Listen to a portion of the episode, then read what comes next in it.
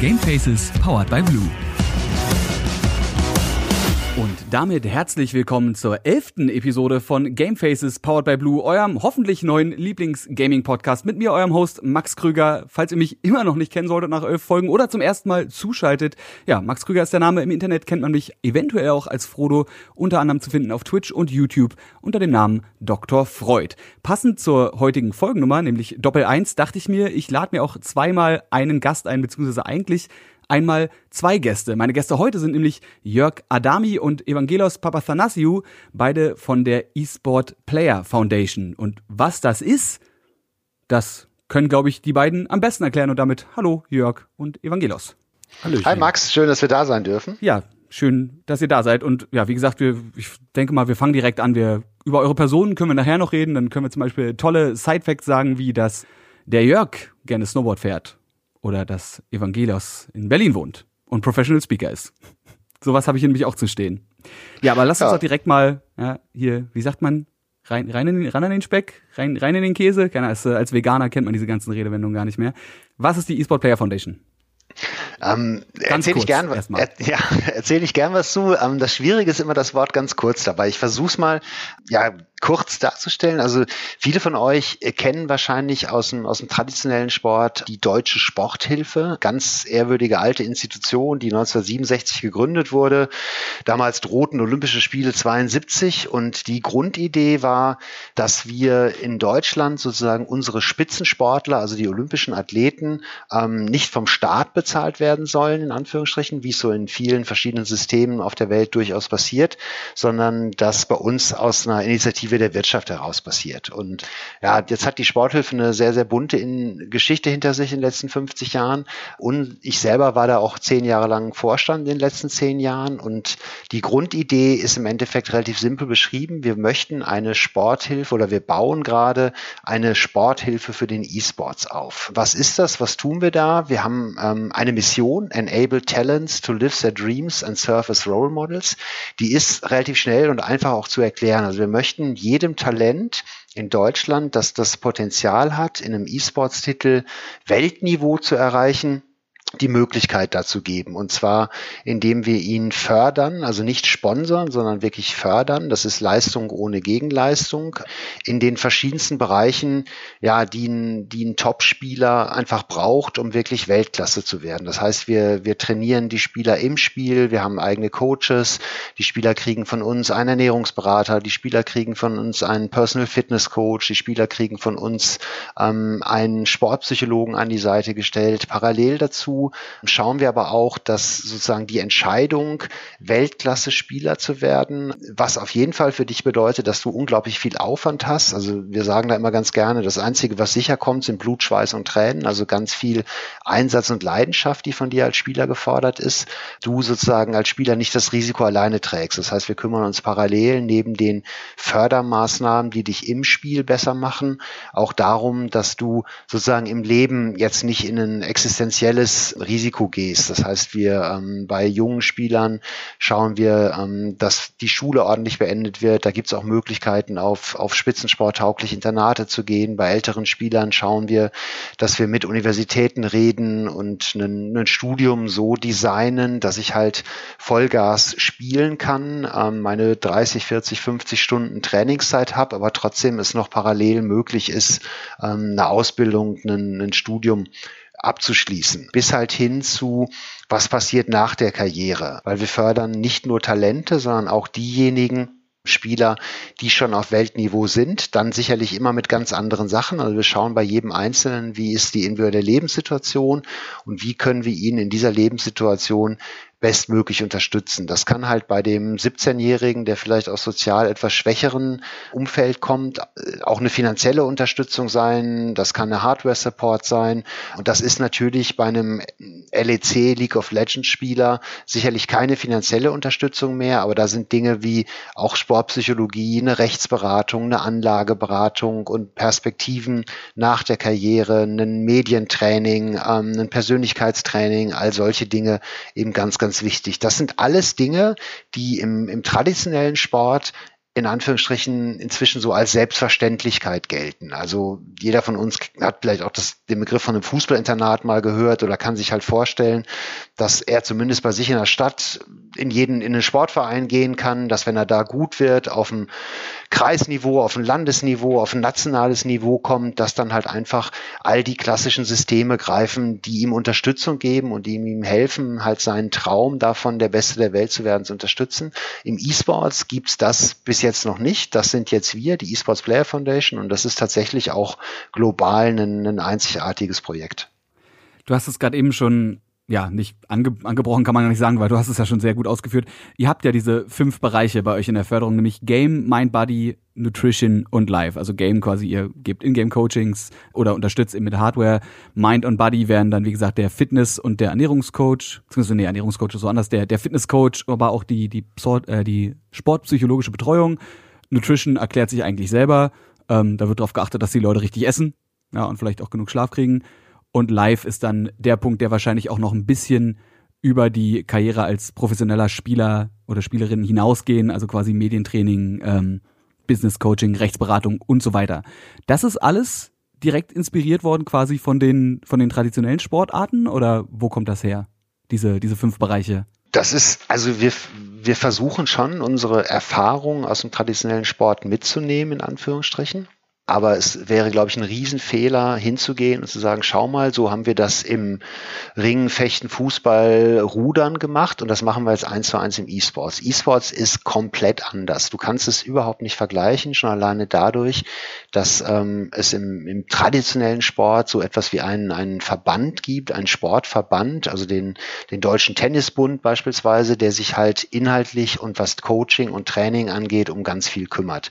Da ist die Rolle der Sporthilfe oft nur eine finanzielle Unterstützung. Ähm, das geht im E-Sports alles nicht. Das heißt, wir sind wirklich eher so wie der Papa, der Opa, vielleicht der Manager, aber eben halt der nicht kommerzielle Manager, sehen uns in der Verantwortung halt wirklich den, den Spieler als Mensch ganzheitlich zu entwickeln. Und wir sind halt auch fest davon überzeugt, dass E-Sports schlicht und ergreifend ein Leistungssport ist. Das ist Exzellenz auf aller, allerhöchstem Niveau.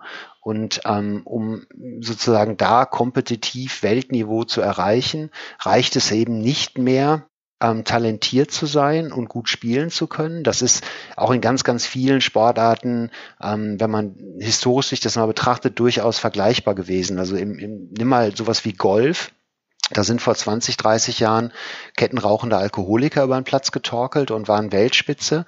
Wenn du dir heute eine Generation Golfathleten anschaust, sind die alle über zwei Meter groß, haben einen 30 Zentimeter Oberarm und verbringen mehr Zeit ähm, im Gym, als sie noch auf dem Golfplatz stehen, weil halt du einfach eine, eine Top-Physis brauchst, um einen Ball 300 Meter weit schlagen zu können. Und ähm, im E-Sports ist es eine, eine ganz ähnliche Entwicklung, nur halt wie immer mit Lichtgeschwindigkeit. Das heißt, wenn du heute wirklich wirklich Weltspitze sein willst, reicht es halt nicht mehr aus, in Anführungsstrichen talentiert zu sein und nur zu spielen, sondern du musst dich komplett als Athlet verstehen. Also einfaches Beispiel, wenn du dich nur von Pizza und Cola ernährst und auf einem Turnier spielst und dein Blutzuckerspiegel nach zehn Sekunden im Keller ist, kannst du dich nicht mehr ordentlich konzentrieren. Du verlierst Leistungsfähigkeit und da am Ende die letzten Prozente ausschlaggebend sind, wer das Spiel gewinnt, ähm, ist das schon allein ein Faktor. Das kannst du jetzt durch jeden Bereich ziehen. Also ähm, wenn du physisch nicht fit bist, dir der Rücken wehtut, lenkt dich das vom Spiel ab. Wenn du nicht ähm, ausreichend auch auf deine Recovery-Zeiten ähm, achtest. Es gibt eine sportwissenschaftliche Untersuchung, die halt belegt, dass du ähm, deine Leistungsfähigkeit um bis zu 20 Prozent erhöhen kannst, wenn du in Anführungsstrichen gut ausgeschlafen bist. Sind das alles Faktoren aus der klassischen Trainings- und Sportwissenschaft, die man adaptiert auch sehr gut im E-Sports anwenden kann und trotzdem eben den Respekt haben muss, festzustellen, dass es einfach etwas komplett eigenes ist und du nicht eins zu eins jetzt das kopieren kannst, was im traditionellen Sport erfolgreich ist. Du kommst ja selber auch aus dem Sport. Du hast ja auch in der, in der Stiftung Deutsche Sporthilfe mitgewirkt, äh, warst ja früher auch Leichtathlet. Das heißt, du hast bei dir zumindest auch quasi die Connection vom traditionellen Sport, die du jetzt einfach mit rübernimmst und dementsprechend auf ein anderes, neueres Level bringst in der eSport Player Foundation. Aber um mal Evangelos auch zu Wort kommen zu lassen, der hat nämlich noch gar nicht so viel gesagt, außer Hallo. Evangelos, was ist denn genau deine Rolle bei der eSport Player Foundation? Ja, gute Frage. Im Moment haben Jörg und ich beide äh, äh ganz, ganz viele Hüte auf. Aber die, die Urrolle ist die, der Jörg und ich kennen uns seit über 20 Jahren und haben ähm, versucht, diese Idee, Exzellenz im E-Sports äh, zu fördern und voranzubringen, innerhalb des traditionellen Sports umzusetzen. Ich äh, unter anderem halt die Deutsche Sporthilfe beraten in der Vergangenheit und Jörg und ich haben so eine Initiative gestartet, das, was wir nicht organisierten Sport nennen. Und da gehört dann auch äh, BMX-Fahren, Skateboarden und so weiter dazu, innerhalb der traditionellen Strukturen sozusagen in die Förderung aufzunehmen. Ähm, daraus ist ein bisschen was entstanden. Es gibt äh, eine Initiative von der Deutschen Sporthilfe, die nennt sich Our House. Die kümmert sich um Breakdancer und um äh, Parkourläufer und um Skateboarder und so ähm, und um Wakeboarder. Das ist ganz, ganz toll. Beim E-Sport war die rote Linie. Und wir haben dann gemeinsam beschlossen, wenn wir das im, in den äh, althergebrachten Strukturen nicht umgesetzt kriegen, dann müssen wir halt das, das selber versuchen. Ne? Und äh, Jörg und ich haben, sind sozusagen Gründer der Initiative ähm, und sind dann losgegangen und haben mit ganz, ganz vielen Stakeholdern des, des E-Sports gesprochen. Und daraus ist jetzt sowas wie eine industrieweite Initiative geworden. Also das Ding, das ist vielleicht noch nicht ganz so äh, deutlich rübergekommen, ist ja eine Not-for-Profit Institution. Der Gesellschafter ist der Verband der deutschen Game-Industrie. Bei uns im Aufsichtsrat sitzen mit einer ESL, mit Freaks for You, mit Riot Games, äh, sehr, sehr große Unternehmen aus dem deutschen E-Sport. Dorothee Bär ist unsere äh, Gesellschafterin, ist, ist unsere Botschafterin. Das Land NRW hat uns eine Anschubfinanzierung gegeben. Das ist also eine sehr breite gesellschaftliche Initiative geworden. Und Jörg und ich haben die angeschubst, ähm, führen im Moment die Geschäfte. Und ähm, da wir noch sehr, sehr jung sind und im Januar 2020 gestartet haben, machen wir wahnsinnig viele äh, Sachen da gemeinsam. Ähm, ich selbst kümmere mich sehr, sehr stark um das Thema Medialisierung, ähm, um das Thema äh, Partner finden und äh, mit Partnern gemeinsam dann tolle Geschichten erzählen. Jörg organisiert die ganze Förderung. Sehr gut. Ja, ihr habt, äh, hast ja gerade eben schon gesagt, ihr habt natürlich eine ganze Menge Partner drin mit Riot und auch natürlich im, dem, ist der, heißt es, ist es der Game-Verband, ja, ne? Ja. Mhm. Den kann man ja so nennen, den Game-Verband. Äh, und auch mit Freaks for You natürlich quasi noch eine Butze am Start, die euch da aus, aus ihrer langjährigen Erfahrung im Bereich E-Sport und generell Gaming natürlich beraten kann. Aber ihr habt eben auch Partner an der Hand, wie zum Beispiel die DKB, die Deutsche Kreditbank, da gibt es zum Beispiel das DKB-Stipendium. Das wäre jetzt so ein, ein so ein Beispiel von dem, was ihr macht, ne? quasi mit einem mit einem externen Partner. Wie läuft denn das zum Beispiel ab, wenn wir das jetzt einfach mal nehmen? ja, also die DKB ist ja ein ähm, sehr, sehr engagierter, althergebrachter Partner im Sport generell. Die unterstützen wahnsinnig viele Vereine, sind im Handball sehr aktiv, äh, sind im Fußball sehr aktiv und so weiter. Und die sind in den E-Sport eingestiegen mit League of Legends und einer Partnerschaft mit der Prime League und äh, wollten aber mehr tun, als jetzt ihr Logo da in die Ecke zu kleben und zu sagen, ich präsentiere hier die Goal Difference, sondern wenn die in einen Sport gehen, dann wollen sie das nachhaltig tun, Exzellenz fördern, das tun sie auch im traditionellen Sport und sind dann ähm, mit uns ins Gespräch gekommen darüber, was man denn beitragen kann als Bank zur Entwicklung des deutschen E-Sports.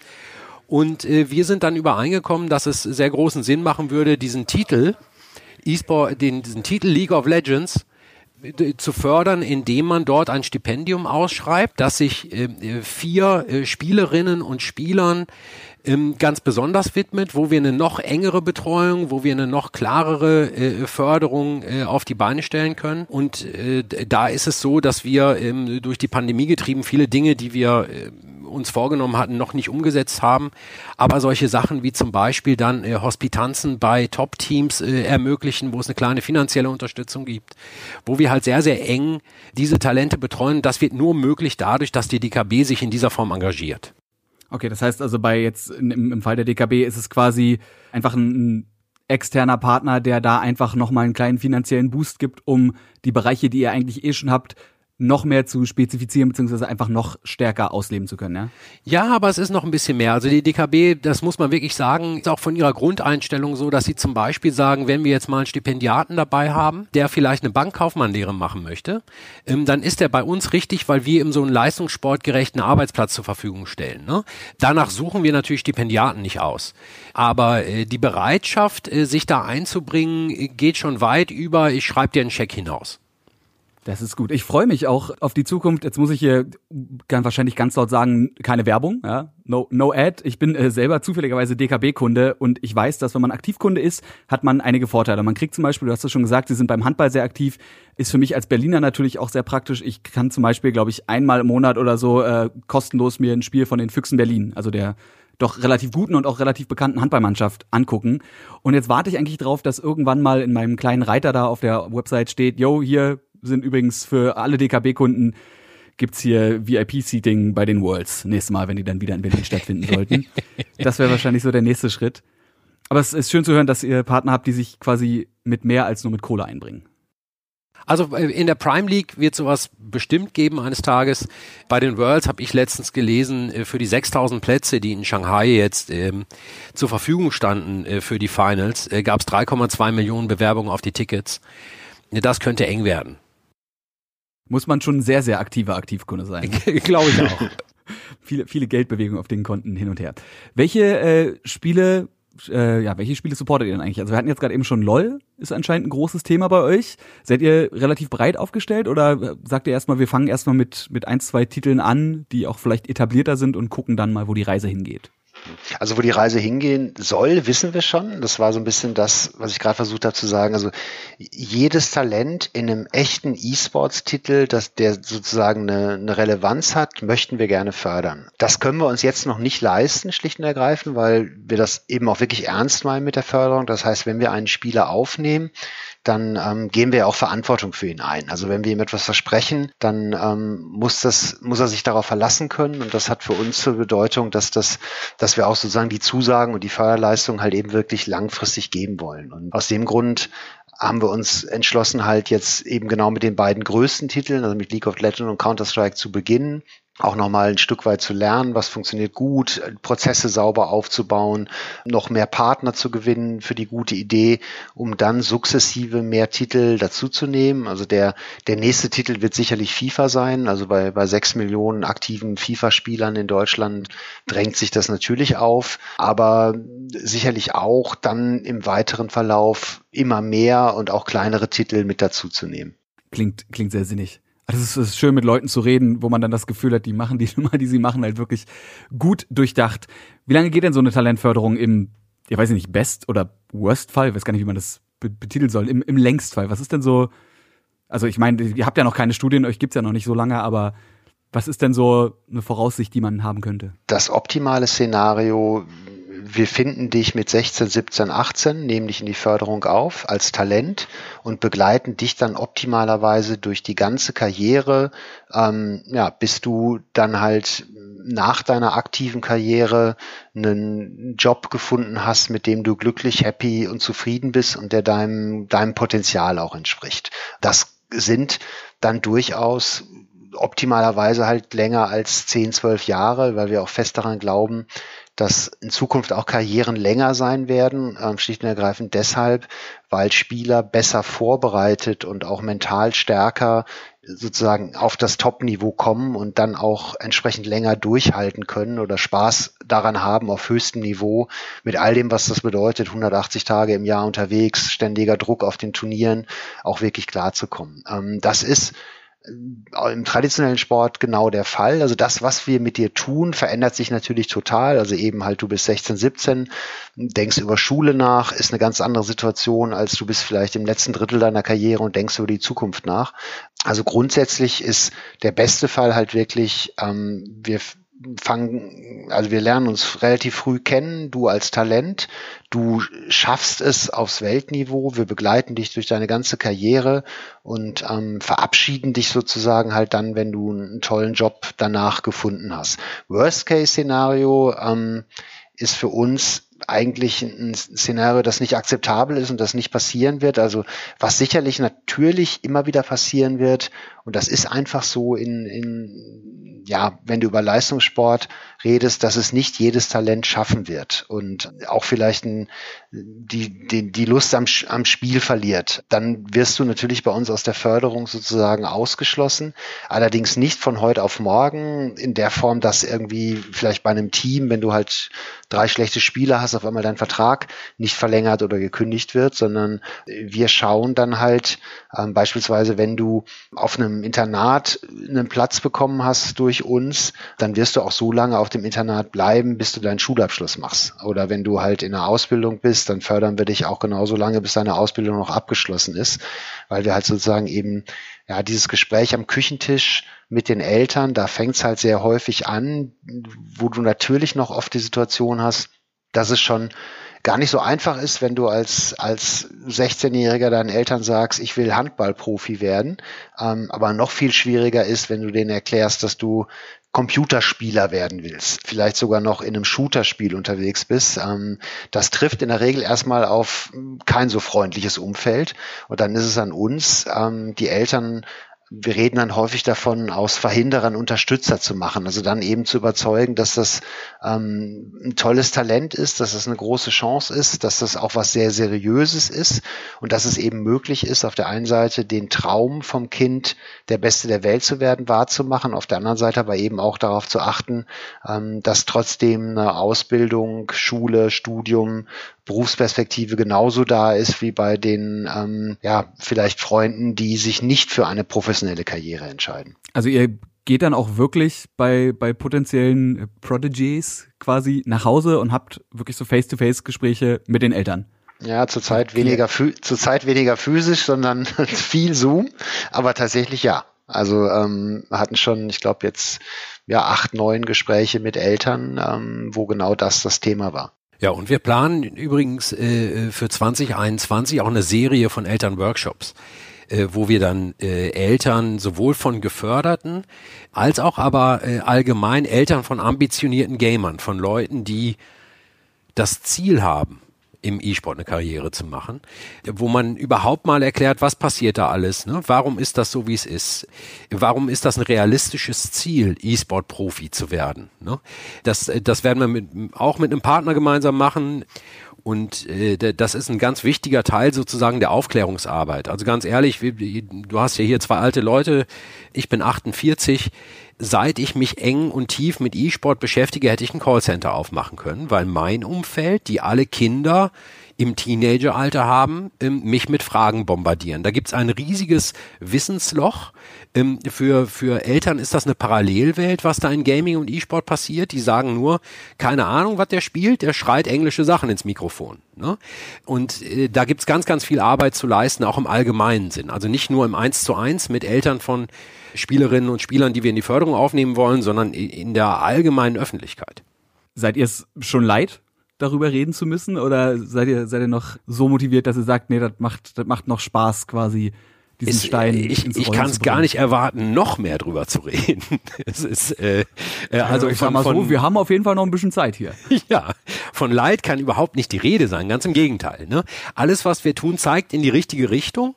Ähm, und je mehr wir in die Öffentlichkeit kommen mit dem, was wir tun und mit je mehr Leuten, aber auch im, im äh, Verbänden, im Politik, andere Unternehmen und so weiter wir sprechen, ähm, desto mehr sehen wir Türen aufgehen. Also wir werden überhaupt nicht müde, diese Geschichten zu erzählen, ganz im Gegenteil, ähm, sondern finden immer mehr Verbündete auf dem Weg und dann macht es umso mehr Spaß, noch mehr zu erzählen.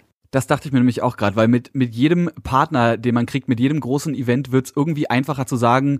Und wenn man, wenn man mit blöden Argumenten ankommen muss, wie guck mal, die Videospielindustrie, ich weiß jetzt die genauen Zahlen nicht, aber sie sind ja jedes Jahr, sie werden ja immer größer, die, die Einnahmen der Videospielindustrie, zum Teil ja mittlerweile mehr als, als Film- und Live-Industrie zusammen in Amerika, wenn ich mich nicht irre, mit sowas um die Ecke zu kommen oder Leuten zu sagen, und wenn es was Blödes ist wie, weißt du, welche Automarke gerade E-Sport-Team XY fördert? So, Mercedes oder BMW würden das nicht machen, wenn das nicht Hand und Fuß hätte. So, hilft ja notfalls auch.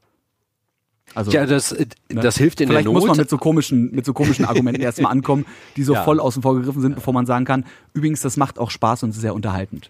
Total. Also es hilft in der Not, aber es ist auch ähm, äh, in der Tat ja äh, wirklich inhaltlich verargumentierbar. Ne? Was, was zum Beispiel im E-Sport ja, ja vorgelebt wird, also unsere, unsere Mission ist, enable talents to live their dreams and serve as role models. Und die eine Seite, enable talents to live their dreams, ist ja in der Tat diese Förderung. And Service Role Models heißt, diese Spielerinnen und Spieler, die extrem erfolgreich sind, leben dann als Vorbilder vor was Erfolgsfaktoren sind, um erfolgreich zu sein. Und da sind wir eben bei Ernährung und bei Schlaf und bei, bei Fitness und so weiter. Aber generell im Spiel ist es ja so, dass zum Beispiel eine gewisse Stressresistenz, ein strategisches Denken, ähm, ein schnelles Erfassungsvermögen von komplexen Situationen und eine Priorisierung dann von möglichen Lösungen im, im Kopf, eine internationale Orientierung stattfindet. Also Englisch sprechen die alle mit 13 ja perfekt. Da sind, da sind ganz, ganz viele Sachen dabei, die wir als Gesellschaft in unseren Mitgliedern wollen. Ne? Und wenn wir da basisch anfangen bei Leistungsorientierung, ne? das ist ja die Basis jeder Exzellenzförderung, ob das jetzt in Musik oder in Sport oder in Kunst oder in Literatur ist. Ne? Und ähm, das, das sind alles Sachen, die wir in der Gesellschaft wollen. Und da muss ich gar nicht damit kommen, dass äh, auf dem Trikot von G2 eine bestimmte Automarke ist, sondern das wird sehr, sehr stark im E-Sport und auch im Gaming kultiviert und das, das ist wertvoll. Ja, es gibt natürlich auch Risiken, dass man übermäßig spielt, äh, äh, dass man halt, es gibt Studien, die zeigen, dass Gamer gerne auf eine Stunde Schlaf verzichten, um eine Stunde länger zu spielen und so weiter. Die müssen wir angehen über, über Vorbilder. Aber es gibt auch sehr, sehr viele Chancen und das kann man rational verargumentieren, das kann man auch mit Studien belegen. Und das hast du vor allem auch bei, bei Musikern und das hast du auch bei Sportlern. Es gibt auch Sportler, die so lange trainieren, bis dann irgendwelche Sehnen reißen. Es Völlig klar, genau. Musiker, die auf Drogen switchen müssen, weil sie sonst einfach in ein kreatives Loch fallen. Also du kannst, glaube ich, eigentlich alles in einem ungesunden Maß durchführen. Und wenn man da einfach nicht, nicht einen Mittelweg findet, sondern wie ihr das macht, quasi mit diesen, mit diesen fünf Bereichen, eine menschlich gesunde Basis, die eigentlich auf alles anwendbar ist. Weil ich finde, also jetzt außer Game vielleicht, ist jetzt für jemanden, der keine Videospiele spielt, nicht so wichtig. Aber Mind and Body, ne, Körper und Geist gesund halten ist wichtig. Genug schlafen, genug gesunde Ernährung ist wichtig und im Leben irgendwie eine Perspektive zu haben. Da muss ich nicht LOL spielen, um das als für mich wichtig zu, äh, zu erkennen. Ja, du musst LOL spielen, um es von uns zu bekommen. Ja, ja. aber das, LOL, das CSGO ist, und dann später irgendwas anderes. Ja. Aber das, das ist tatsächlich auch ähm, genau das, was du ansprichst, ist im Endeffekt der, die, die große gesellschaftliche Aufgabe in Anführungsstrichen. Also wir sind zumindest fest davon überzeugt, dass wir als Gesellschaft extrem gut beraten sind, jede Form von Exzellenz, die wir haben, zu unterstützen. Also wir leben davon. Und ähm, es ist immer auch ein Förderthema. Also Exzellenz und Weltklasse entsteht nicht von alleine. Also was du brauchst, ist auf der einen Seite das Talent, egal ob es jetzt in Kunst, Politik, Kultur, Wissenschaft, Literatur ist, das hochmotiviert bereit ist, alles zu geben, was aber scheitern wird, wenn es keine Unterstützung bekommt. Und das ist eben eine gesellschaftliche Aufgabe. Also, und der wir einfach nachkommen müssen. Und in Anführungsstrichen, dass das most rewarding dabei ist, und auch wenn du gerade über Spaß gesprochen hast, also wir haben Höllenspaß. Also A, weil wir überzeugt sind, dass das Sinn macht ähm, für uns als Gesellschaft, aber eben auch, weil du so viel zurückbekommst von den Spielern. Das ist mega. Also halt einfach die, die Begeisterung aus den Szenen und Communities und von den Spielern, ähm, dass sie auf der einen Seite allein schon sagen, der Respekt, der uns jetzt damit entgegengebracht wird. Also, dass wir sozusagen gefördert werden, ist schon großartig, bis halt logischerweise dazu hin, dass du einfach auch siehst, dass es wirklich hilft und Unterstützung ist. Und ähm, das treibt total und ist auch total geil und ähm, deswegen werden wir halt auch null rot, wenn wir irgendwie 24 Stunden am Lag Leute nerven und sagen, ihr müsst da mitmachen. Und aber dann sogar noch wirklich coole Argumente haben. Also auf der einen Seite sagen, du musst da mitmachen, weil das halt eine total sinnvolle Aktivität ist. Auf der anderen Seite aber auch sagen, auch für dich als Marke beispielsweise macht das totalen Sinn, weil wenn du zumindest jetzt nicht die letzten 20 Jahre verschlafen hast als Marketing-Guy, dann hast du irgendwann gelernt, dass ein reines Power-Branding dir wirklich nichts mehr bringt. Und es ist auch eine total geile Entwicklung, dass du halt heute eine junge Zielgruppe dich einfach fragt, Alter, was bringst du mit zur Party? Also what's in for me? Wo leistest du einen Mehrwert als Unternehmen? Und die Frage musst du beantworten. Dann machst du einen guten Job. Und wenn du die nicht beantwortest, kannst du dir für unglaublich viel Geld, unglaublich viel Reichweiten kaufen. Die werden dir aber nichts bringen. Und more enabling zu sein, als jetzt einer ganzen Generation die Chance zu geben, ihren Traum wahrzumachen, kannst du eigentlich nicht sein. Und ähm, das lässt uns auch recht optimistisch sozusagen in die Zukunft gucken. Power Branding vielleicht kurz nochmal erklärt, ist wahrscheinlich einfach, hier sind fünf Milliarden Euro und jetzt klatscht ihr bitte mein Logo darauf oder bei der E-Sport-Veranstaltung heißt es dann Kill of the Tournament presented by Marke XY. Das wäre quasi Power Branding, wo man, oder? Mache ich das richtig? Ja. Wo man quasi ja, ja. nichts macht, außer sich für Geld einen Slot zu kaufen, wo man sagt, hi, wir sind Firma XY und wir sind übrigens auch dabei. Also genau. nicht wirklich, aber hier ist unser Name. Fertig. Genau. Und das macht ihr nicht. Ihr sucht euch quasi eure Kunden, beziehungsweise eure, nicht eure Kunden, sondern eure Partner, eure externen Partner danach aus, was sie nochmal zusätzlich mitbringen. Haben wir ja vorhin äh, bei der DKB schon ausführlich, ausführlich erklärt bekommen, dass die eben nicht nur sagen, hier sind 10 Euro und jetzt kauft euch was Schönes, kauft euch eine neue Maus oder was man halt so zum, zum Schießen braucht. Genau, also im, im, wir, wir, im Idealfall, also wir brauchen auch ein bisschen Geld um das alles zu tun. Ja, das ne? ist das ist ähm, klar. Allein schon, braucht man glaube ich ne? nicht reden. genau, also ne, das ist, ist halt an und sind die Partner am liebsten, die ein bisschen Geld mitbringen, die idealerweise dann aber auch ähm, ein paar Leistungen mitbringen, weil wir ja nur diese zwei Seiten enable talents to live their dreams und äh, Service Role Models äh, im Auge haben. Ne? Und jetzt, wir haben eine neue Partnerschaft zum Beispiel mit der Cosmos Direct, ähm, die bringt ein Versicherungspaket mit, das individuell pro Gefördertem geschnürt wird. Ne? Und das geht ja damit los, dass die meisten nicht mal eine Haftpflicht haben und so weiter. Das ist so der Idealfall. Es gibt aber auch Partnerschaften, die wir abschließen, da fließt dann halt kein Geld. Es ist aber so, dass es uns spart, Geld ausgeben zu müssen. Ne? Zum Beispiel äh, machen wir, das ist auch eine in meinen Augen, ich habe wirklich viel gegoogelt, in der systematischen Form global einzigartige Sache, eine sportmedizinische Untersuchung mit unseren Geförderten. Da wird nachgeschaut, hast du Anzeichen von Verschleiß an Gelenk, Schulter, Hand. Äh, da wird nachgeschaut, hält dein Herz-Kreislauf-System es denn aus? Wenn wir dich bei 50 Grad auf eine Bühne setzen, wo du weißt, da sitzen jetzt eine Million Leute vom Stream, das machen wir mit der Sport, äh, Arcus Sportklinik im Pforzheim. Da bezahlen wir nichts für, die bezahlen aber auch nichts dafür. Ne? Wir haben Partnerschaften mit Fitness RS als äh, dem ergonomisch wohl besten Gamingstuhl, den es auf dem deutschen Markt gibt. Wir äh, machen Kältetherapie. Wir haben ganz, ganz viele Partnerschaften, wo dann kein Geld fließt, wo wir aber Leistungen bekommen, die für die Spielerinnen und Spieler relevant sind. Und das ist uns quasi ja genauso viel wert. Ist ja, ist ja im Endeffekt quasi auch eine geldwerte Gegenleistung, wenn man jetzt mal im äh, Steuerberater-Terminus sprechen möchte. Ja, ja Steuerberatung ist, auch ein gutes Stichwort. Ne? Also es kommt noch gerade bei vielen jungen Leuten ja natürlich auch in der Kreativbranche gibt genug YouTuber, die äh, sich einen genau. Hammer kaufen von ihrem ersten Geld, also den Wagen, nicht das Werkzeug, ja. und den dann direkt wieder verkaufen müssen, weil dann auf einmal das Finanzamt vor der Tür steht.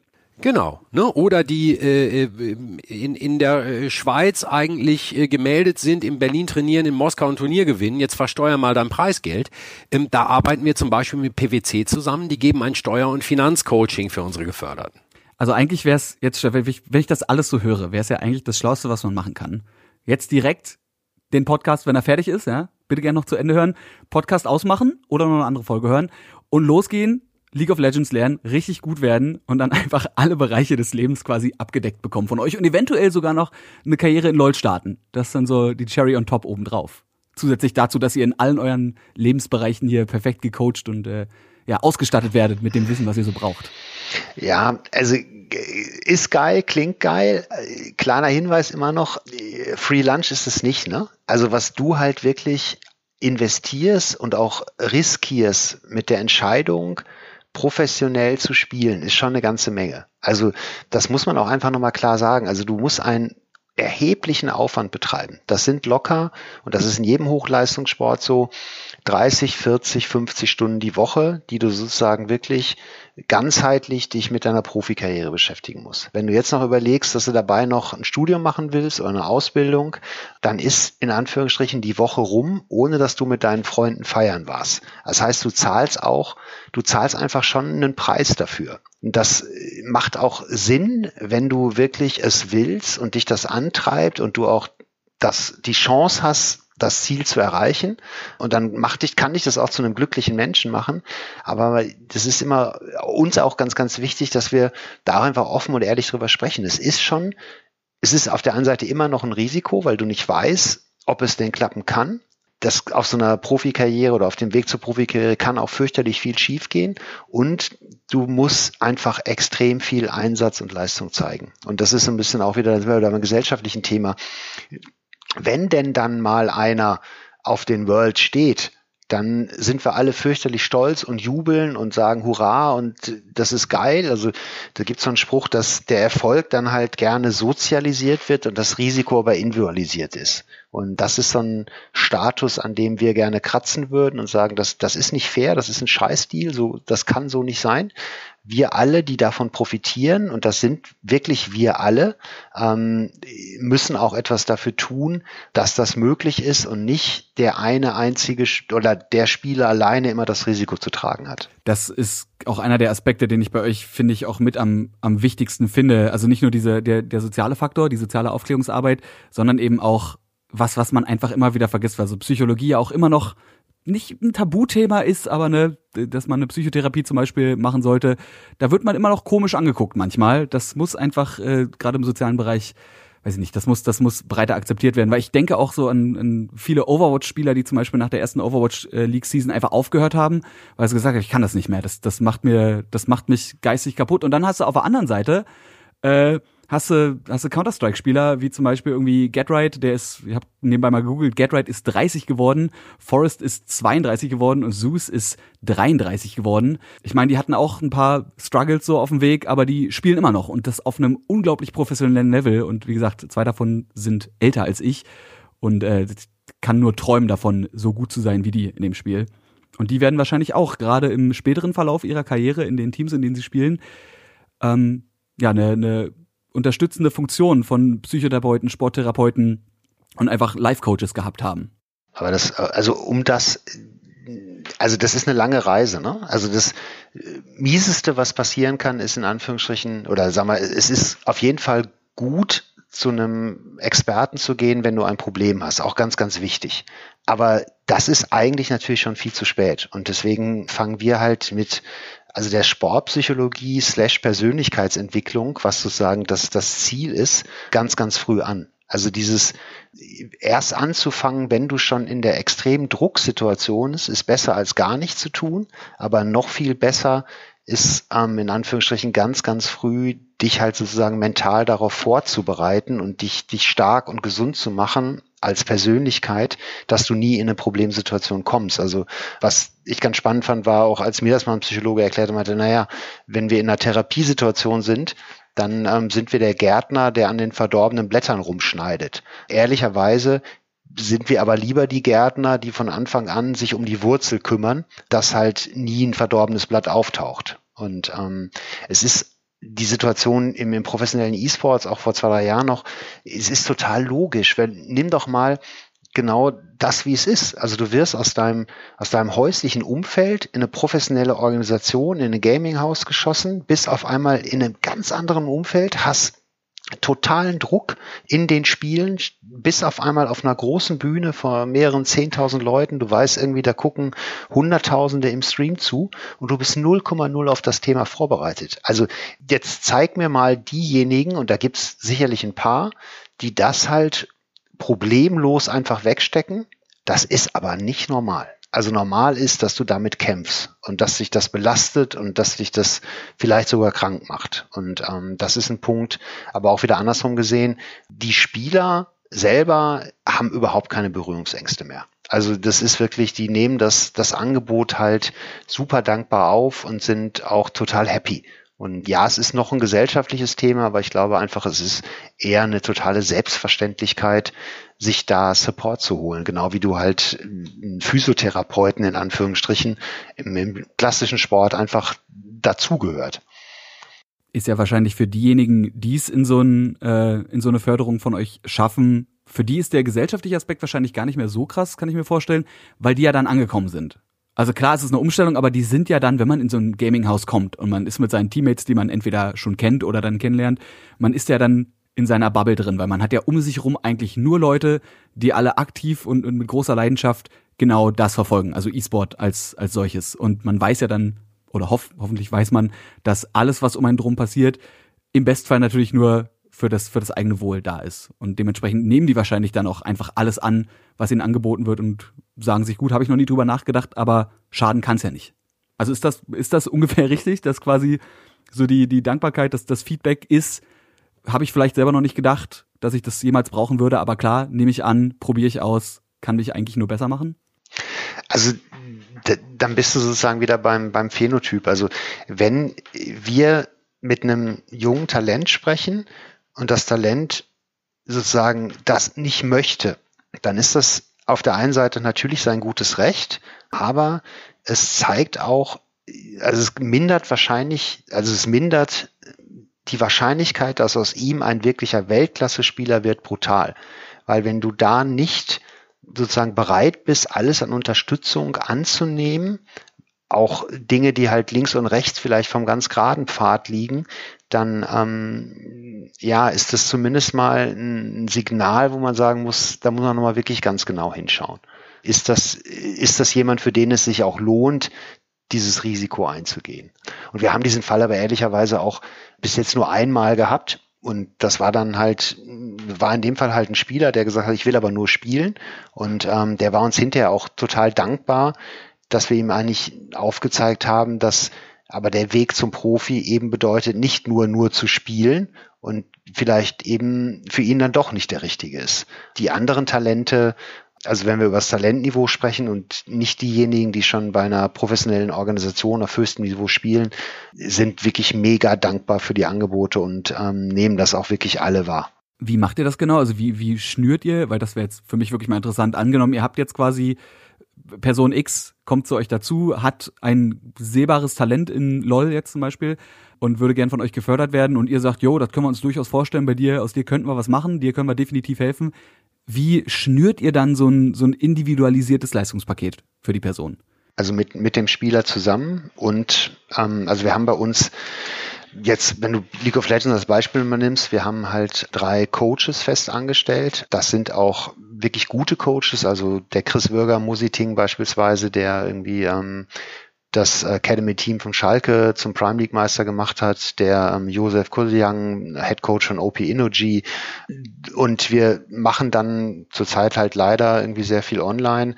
Klassischerweise einen ganz, ganz langen Zoom-Call, Video-Call, wo wir mit dem Spieler ganz intensiv gemeinsam durch seine Lebenssituation gehen und dann halt mit ihm zusammen, ähm, ja, wir nennen das ein Paket zusammenbauen, was unserer aller Meinung dann für den Status Oktober 2020 oder November 2020 perfekt ist, was sich aber wieder im Januar 2021 komplett ändern kann, wenn sich eine Lebenssituation ändert. Also wir sind da immer ähm, und unsere Ingame-Coaches sind auch wirklich wöchentlich immer wieder mit den Spielern in Kontakt und kriegen auch genau mit, wenn sich da etwas verändert und wenn wir vielleicht einen, einen anderen Förderbaustein noch sinnvoll ist.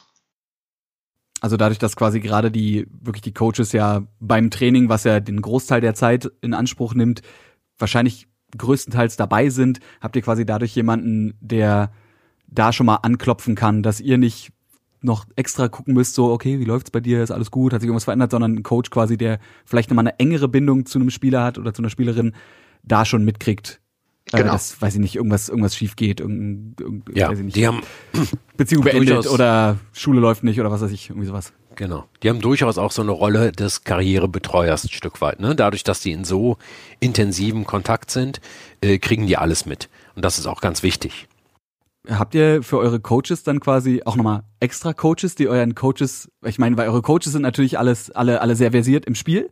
Das ist ja klar, äh, sonst kann man den Leuten ja nicht beibringen, wie man, wie man richtig äh, Last hittet. Aber kriegen die oder haben die eine extra Ausbildung nochmal oder haben die einfach ein, ein Gespür dafür quasi für so zwischenmenschliche Beziehungen, um eben sowas mitzukriegen? Also das Gespür haben sie sicher. Das war uns bei der, bei der Auswahl auch eben ganz wichtig. Also wenn, das ist so ein bisschen halt auch eins der, der Kernthemen. It's all about people gewesen, dass wir versuchen, bei allen Partnern, Dienstleistern, Ernährungsberatern, Psychologen, eigentlich die, die in Anführungsstrichen richtigen zu finden. Dafür zählt auf der einen Seite natürlich eine hohe fachliche Kompetenz. Die kannst du, die ist objektiv einsehbar. Das andere ist aber sozusagen halt, bist du, also brennst du für das Thema, hast du wirklich Lust, dich mit dem Menschen zu beschäftigen, ähm, hast du auch eine, einen hohen Empathiefaktor, also einen, einen, kannst, bist du ein Typ, der eine Beziehung aufbauen kann.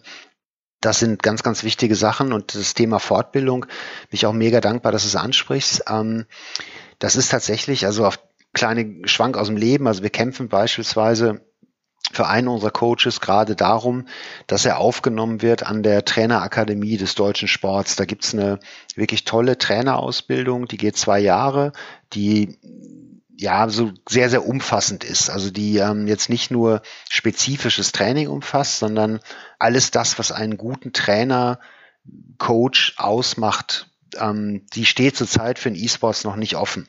Und da kämpfen wir darum, dass wir da sozusagen den ersten unserer Coaches zugelassen bekommen. Auf der anderen Seite versuchen wir, sie auch eng zu verknüpfen mit den Experten aus den anderen Bereichen, also mit den Ernährungsberatern, mit den Sportpsychologen. Ähm, aber das wird ein, immanentes Thema sein. Ähm, wie können wir auch die Coaches weiterentwickeln und besser machen? Und ähm, aber auch da stellst du halt im E-Sports eben fest, wie in vielen Stellen, dass es schon ganz, ganz viel gibt, aber ganz, ganz viel auch noch nicht gibt. Und ähm, der ESBD hat jetzt angefangen mit einer Trainerausbildung, das ist sicherlich auch ein sehr guter erster Weg. Ähm, aber da ist auch unsere Hoffnung, dass auch in dem Bereich noch viel passieren wird in Zukunft. ESBD, für die, die es nicht wissen, war, wenn ich es richtig in Erinnerung habe, der E-Sport-Bund Deutschland. Genau. Okay, ja. Gott, gut, gut dran erinnert. War mir doch so, als hätte ich da schon mal mit Leuten von gequatscht. Du hast es gerade gesagt, ihr entwickelt euch da ständig weiter. Ihr habt ja diese fünf Bereiche, die wir jetzt schon mehrfach angesprochen haben. Game, Mind, Body, Nutrition und Life. Wie lange habt ihr denn an dem, an dem Konzept eigentlich gefeilt? Und ist es fertig? Nee, ne? Da, da wird sich bestimmt noch was verändern. Wird das also, jemals fertig sein, ist die Frage. Ich, ich hoffe nicht. Also so eins unserer Dinge ist eigentlich, dass wir immer relativ häufig sagen, wenn wir in drei Monaten noch das Gleiche machen, das wir heute machen, machen wir irgendwas falsch. Also wir, wir lernen jeden Tag dazu und wollen auch jeden Tag besser werden. Das ist so ein bisschen, also wenn wir das von unseren Spielern erwarten, dann können die Spieler völlig zu Recht auch erwarten, dass wir mit dem gleichen Anspruch eigentlich jeden Tag aufstehen, besser werden wollen. Und ähm, ja, wir haben natürlich uns ein Konzept ausgedacht. Da haben wir auch durchaus ein paar Monate dran gefeilt mit all den Erfahrungen, die wir mitgebracht haben, ähm, was aber überhaupt nicht heißt, dass wir auch nur ansatzweise behaupten würden, das ist jetzt gut oder perfekt oder der Stand der Dinge. Es ist das, was wir Stand heute bestmöglich irgendwie wissen, was wir gelernt haben. Ähm, aber wir wissen auch, dass wir damit weit weg von zufrieden sind und dass das sich ständig weiterentwickeln muss musste da gerade an eine, eine schöne Analogie irgendwie denken, dass ja quasi Spieler und Spielerinnen sich wöchentlich die Patch Notes durchlesen müssen, um immer irgendwie in der Meta drin zu sein. Und ihr müsst das halt auch machen. Ihr müsst einfach gucken, was ist die aktuelle Meta des Lebens und müsst euch dann quasi dementsprechend daran orientieren, wie ihr ja ob ihr, einen neuen Main picken solltet in LoL, in CSGO, eine andere Waffe wählen oder was auch immer. Also quasi immer up to date bleiben, wie, ja, wie sich nicht nur das Leben eurer Geförderten ändert, sondern eben generell auch die gesamte Gesellschaft und die Welt als solches, um jetzt mal richtig groß und ausschweifend zu werden. Aber das, völlig das, richtig. Ja, das sind wir hier, groß und ausschweifend. Ja. Truth well told. Aber so, also ich meine, so ist es ja. Ne? Ich meine, ihr müsst, ihr müsst ja gucken, wie verändert und ihr sagt es ja. Wenn ihr in drei Monaten dasselbe macht wie jetzt, dann läuft irgendwas nicht richtig. Genauso wie wenn ich in LOL in drei Monaten denke, dass die Hero Interactions genau die gleichen sind wie jetzt, dann habe ich irgendwann ein Problem, weil ich irgendeinen Cooldown nicht weiß von einem Gegner und das war's. Dann ist er, dann ist er durch, der Killstreak. Schade. Wow. Coole, coole Gaming-Analogie. Ich bin richtig stolz auf mich. Und ihr habt auch alles verstanden. Ich bin ganz stolz auf euch. Das ist schön. Ihr habt mich am Anfang gewarnt, ihr seid, ihr seid olle Boomer, aber nein. Ich, äh, ich erteile euch hiermit, wenn das überhaupt in meiner Macht stehen sollte, erteile ich euch hier den Titel abgesegnet von diesem Podcast als Nicht-Boomer sondern als, ja, als Supporter Dank. der Gaming Szene. You made my day, hurra! So, ein kleiner Ritterschlag irgendwie. ja, tschüss. Das kann nicht besser werden. Evangelos vom, von der eSport Player Foundation. Genauso ist das. Ähm, ja, wie sieht's denn jetzt, also wir, wir reden jetzt mal wirklich aus der Situation eines Menschen, der jetzt zugehört hat und sich denkt, das ist was für mich. Das will ich machen. Äh, ich bin vielleicht Challenger, Challenger 2 oder so, das wäre ganz schön krass. Oder ich bin einfach auf einem super hohen Level in CSGO und ich würde das gerne machen. Ich bin auch genau in dem Alter, was ja nicht unbedingt, also sie müssen ja nicht 16, 17, 18 sein. Man kann ja auch 32 sein und sagen, ich werde jetzt hier der krasseste CSGO Pro. Ist alles möglich. Ja, was, was sind denn die Kriterien, wenn sich jetzt jemand bei euch bewerben will? Gibt es überhaupt Kriterien oder habt ihr nur quasi eine Anforderung an das, was dann von den Personen kommen muss? Also mega spannendes Thema. Auch eines der zentralsten, mit dem wir auch unglaublich viel Zeit verbringen gerade. Also Status äh, heute ist, es kann sich jeder Spieler bei uns bewerben. Was dann passiert ist, dass sozusagen unsere Coaches und ganz viele Freunde der Foundation, die halt wirklich hochkompetent in den Titeln sind, ähm, sich den Menschen anschauen und dann für sich halt gemeinsam in vielen, vielen Diskussionen untereinander in Anführungsstrichen eine Empfehlung abgeben. Das ist gut so und auch okay, weil du diesen dieses Expertenwissen, gerade dann, wenn es nicht nur einer ist, sondern halt in dem Fall fünf, sechs, sieben Menschen, die irgendwie anerkannt kompetent sind, sich darüber unterhalten, man da wahrscheinlich schon sehr, sehr viel Vertrauen reingeben kann. Parallel dazu haben wir aber auch schon vor, vor ein paar Monaten, unter anderem mit dem Tobi Scholz von der, von der Uni, mit der Deutschen Sporthochschule, mit ein paar Personalberatungen, arbeiten wir daran, Dinge zu objektivieren. Also das klassische Thema der Prognosefähigkeit. Also weil uns interessiert ja ehrlicherweise nicht, wie gut spielst du heute, sondern was uns interessiert ist, wie gut kannst du werden ähm, in den nächsten zwei, drei, vier, fünf Jahren. Sonst bräuchte man es ja auch nicht fördern. Genau. Und so bescheuert die Frage klingt, so schwer ist sie doch zu beantworten. Und das wird auch noch eine, ja, also wir sagen halt auch ganz gerne mal so, gibt uns da bitte noch ein Jahr, weil wir das wirklich wissenschaftlich mit den besten Testverfahren, die die Welt in Anführungsstrichen zu bieten hat, versuchen wollen, als zweiten Pfad aufzubauen. Also neben dem Expertenurteil noch objektive Verfahren heranholen. Da arbeiten wir auch ganz, ganz viel E-Sports fremd beispielsweise, wenn du sagst, ähm, Eigenschaften wie Einsatzbereitschaft, Zielorientierung, Leistungsbereitschaft sind für jede Form der Höchstleistung ganz entscheidende Faktoren dann ähm, wird sowas spätestens seit die NASA mal das erste Assessment vor 60 Jahren in Auftrag gegeben hat, in der, in der Wirtschaftswissenschaft oder bei der Besetzung von Top-Führungspositionen schon sehr gut angewandt. Und ähm, deswegen arbeiten wir auch mit einigen Personalberatungen zusammen, um da zu schauen, wie können wir denn Testverfahren entwickeln, die uns eine Prognosefähigkeit oder eine bessere Prognosefähigkeit geben. Der zweite große Schritt neben dem ich kann mich bewerben jederzeit, ist, dass wir gerne ja physische Auswahl Trainingscamps machen würden, ähm, für die ich mich als Spieler bewerben kann. Also da hatten wir für Counter-Strike Ende Oktober eins in Köln geplant, im Experion. Da haben wir einen Aufruf gemacht über Twitter, konnten sich Talente bewerben und wir haben dann 25 eingeladen mit dem Ziel, den 25 einfach drei mega geile Tage zu geben. Und egal, ob sie dann sozusagen für die Förderung ausgesucht werden oder nicht, nach Hause fahren, sagen, das war großartig. Wir machen das gleiche jetzt mit der Prime League zusammen. Es sollte auch ein Offline-Event werden, ähm, wird jetzt ein Online-Event im Dezember und planen, ja, je nachdem, was die Pandemie zulässt, wenn wir verantwortungsvoll wieder wirklich Menschen physisch zusammenbringen können, da im nächsten Jahr auch, auch viele von diesen, von diesen physischen Camps, Bootcamps, Talentcamps, wie man die nennen kannst, weil eben unserer Meinung nach sozusagen die aktuelle Spielstärke nicht unwichtig ist, aber nur ein Faktor ist in der Auswahl.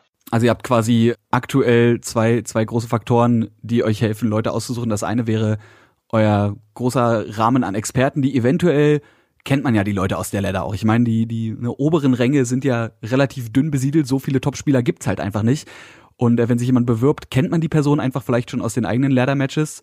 Und wenn nicht, ladet ihr die quasi ein, um, ja, um in diesen Talent-Camps nochmal zu gucken, was die drauf haben. Und auf der anderen Seite ist ein, ein Potpourri an Leuten, die quasi eine Mischung aus Hexenwerk und Raketenwissenschaft machen, um irgendwie äh, prognostizieren zu können, meine Güte, ob die Person überhaupt das Potenzial hat, wirklich auch ein Profi zu werden. Und ob die Person eben nicht nur gut ist in dem, was sie tut, sondern wirklich auch einfach, ja, das muss man jetzt einfach so diesen blöden Begriff, das Zeug, das Zeug hat, um eben einfach auch nochmal auf einem anderen Level zu spielen, als einfach nur gut in einem Spiel zu sein.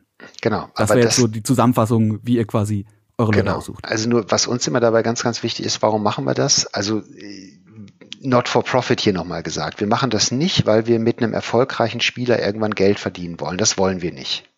Ist überhaupt nicht, ist nicht unser Job. Aber eben wenn wir jemanden in die Förderung aufnehmen, dann bedeutet das für ihn halt sozusagen, es ist ja auch so eine Art, du hast uns jetzt einen kleinen Ritterschlag erteilt, ähnlich sehen das die Spieler. Also wir zählen den ja im Prinzip die Nationalmannschaftsjacke an und sagen, du hast das Potenzial, der größte Spieler der Welt zu werden.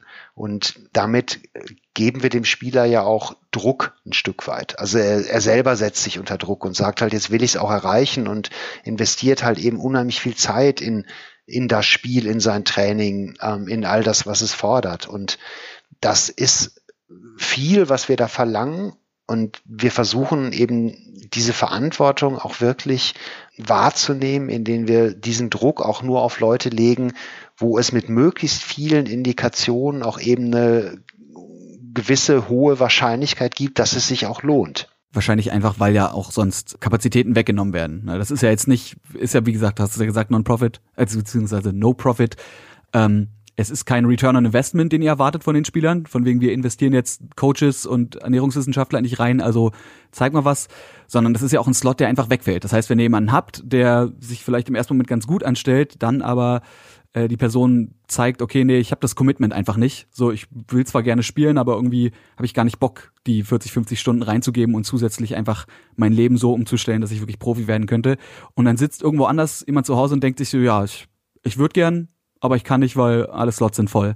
Verstehe ich, dass ihr da dann natürlich guckt, dass ihr wirklich auch nur die Leute aufnehmt, die, ja, dies klingt jetzt ein bisschen doof, aber die es wert sind. Also die auch wirklich, die auch wirklich wollen und nicht nur mal gucken.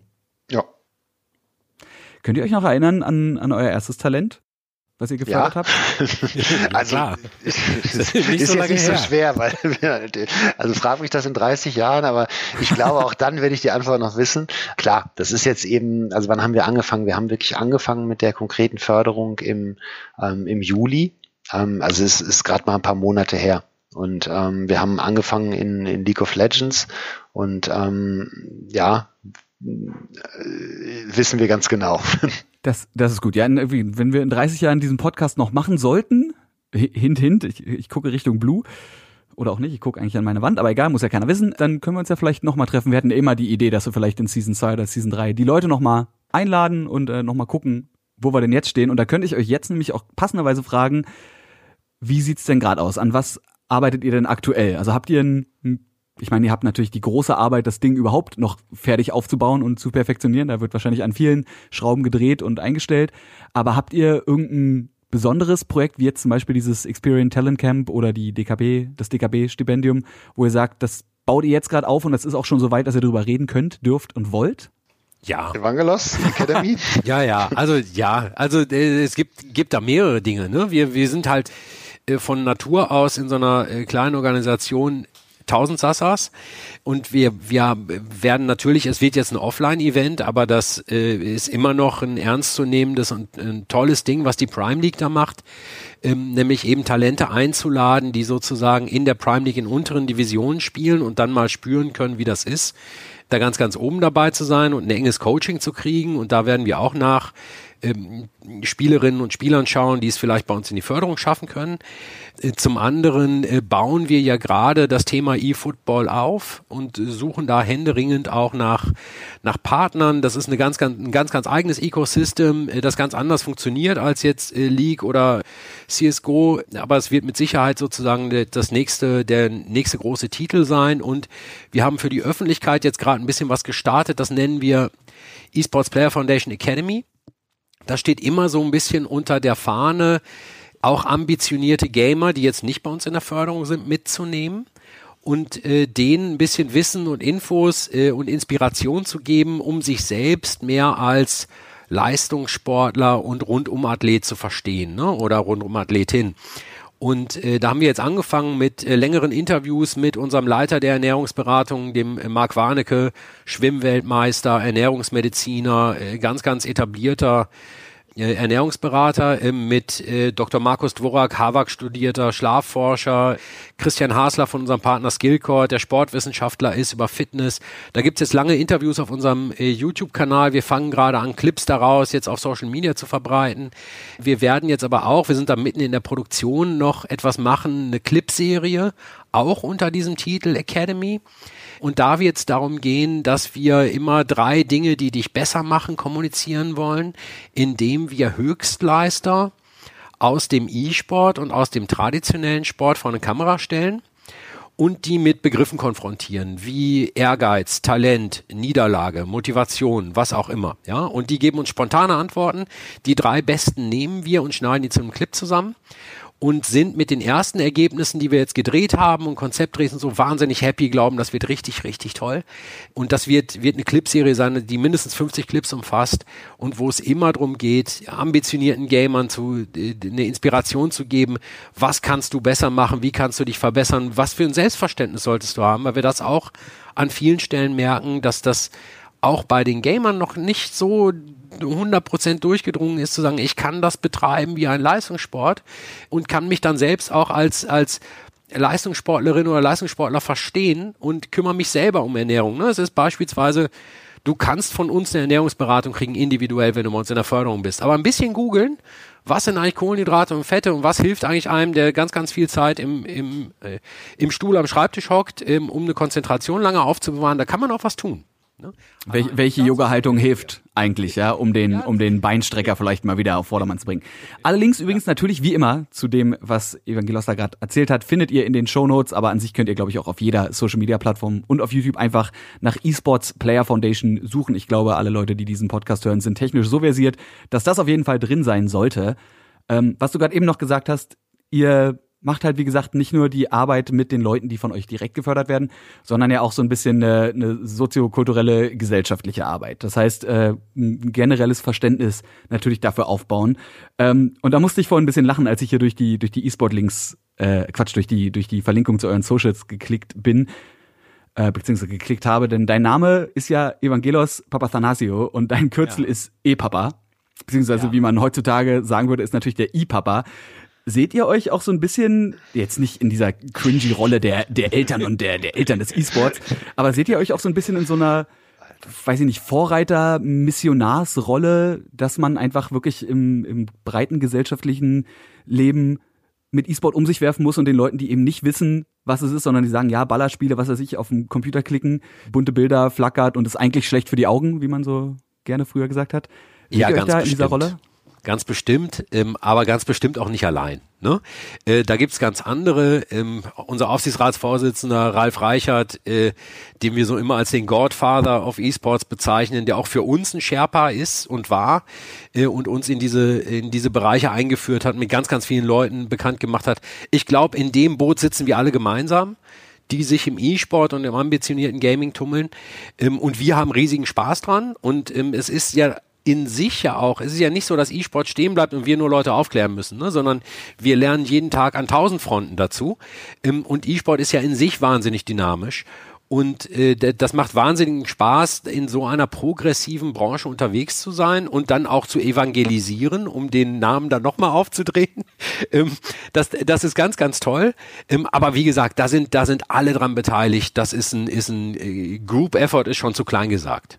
Ich habe übrigens äh, notfalls noch einen super Catchphrase, ist mir vorhin schon eingefallen, als du darüber geredet hast, dass man ja, also was, was im E-Sport wichtig ist, so Split-Second Decision-Making, ja, taktisches Denken und auch mal einen Schritt vorausdenken.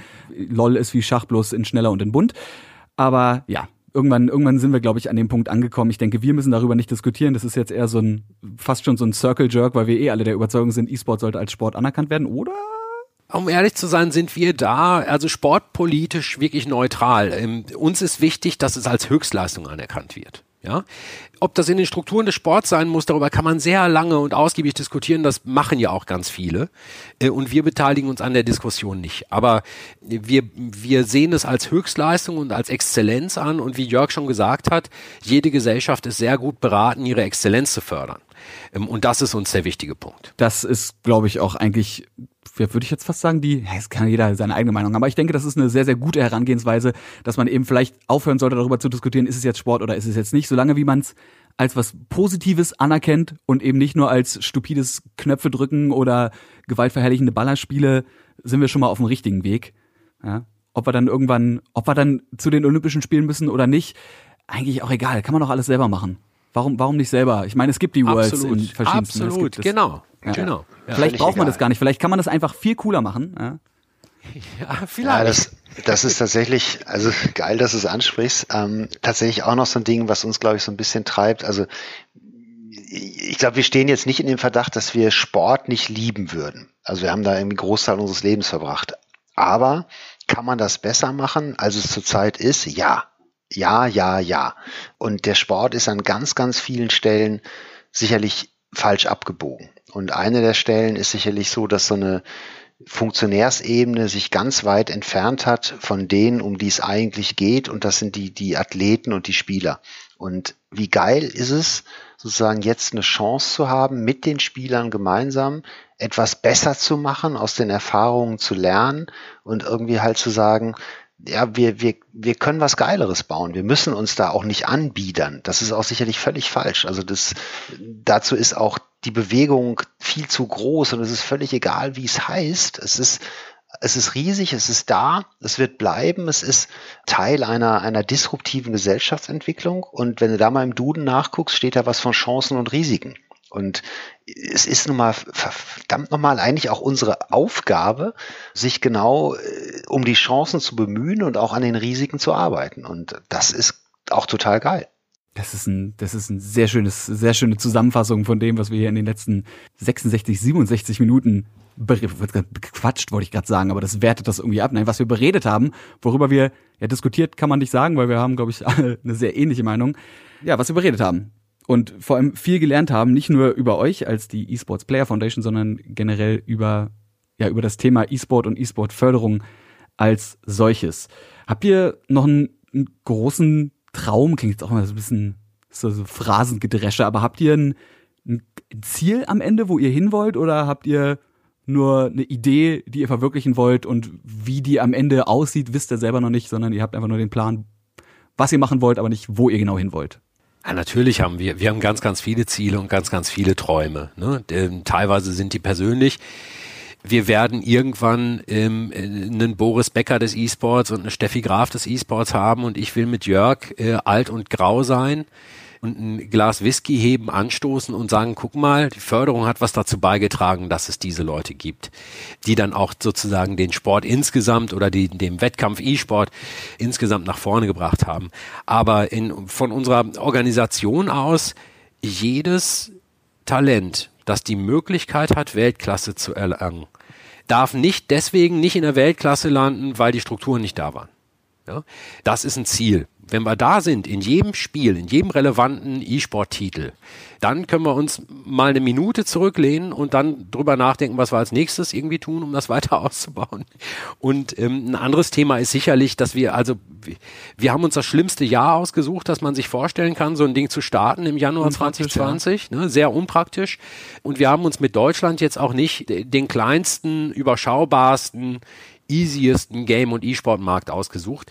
Aber um ganz ehrlich zu sein, wenn wir das hier mal richtig gelernt haben und das hier mal noch besser verstanden haben und wir werden nie an einem Punkt sein, wo wir sagen, wir sind jetzt fertig, äh, das Playbook ist da, äh, jetzt wissen wir, wie es geht. Aber äh, wenn wir mehr wissen, wie es geht, dann gibt es durchaus die Überlegung zu sagen, warum soll eine E-Sports Player Foundation eine nationale Angelegenheit sein? Also national ist eigentlich das Letzte, was unser Mindset ist. Aber wir kümmern uns jetzt mal um den um, um, um den Kulturraum hier. Uns ist auch egal, welchen Pass eine Spielerin oder ein Spieler hat.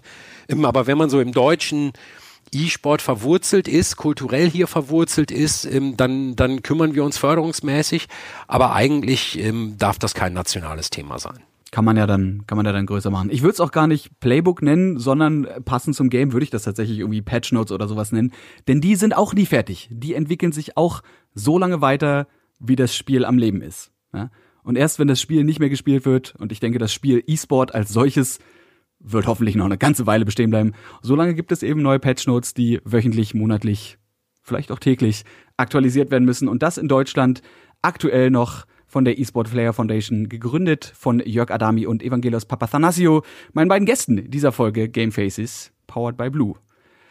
Meine Güte, das war eine ganze Menge und wir haben, aber das war auch das Ziel, die Stundenmarke geknackt. Ich habe mir nämlich gedacht, dass wir hier nicht bei unseren 45 Minuten bleiben werden, besonders nicht mit zwei Gästen, die so viel zu erzählen haben.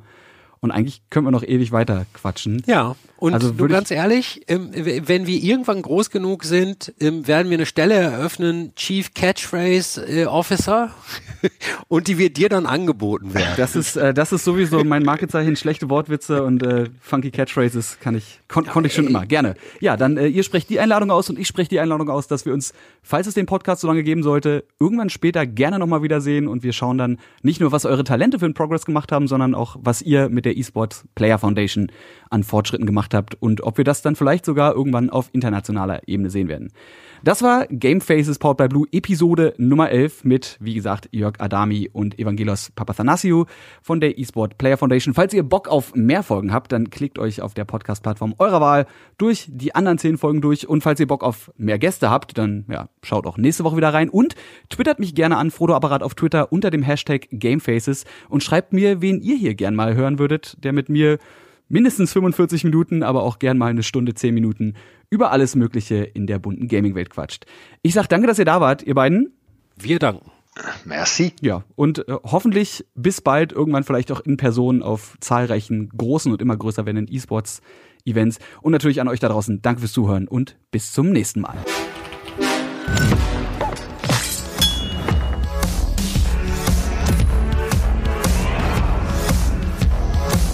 Game Faces powered by Blue.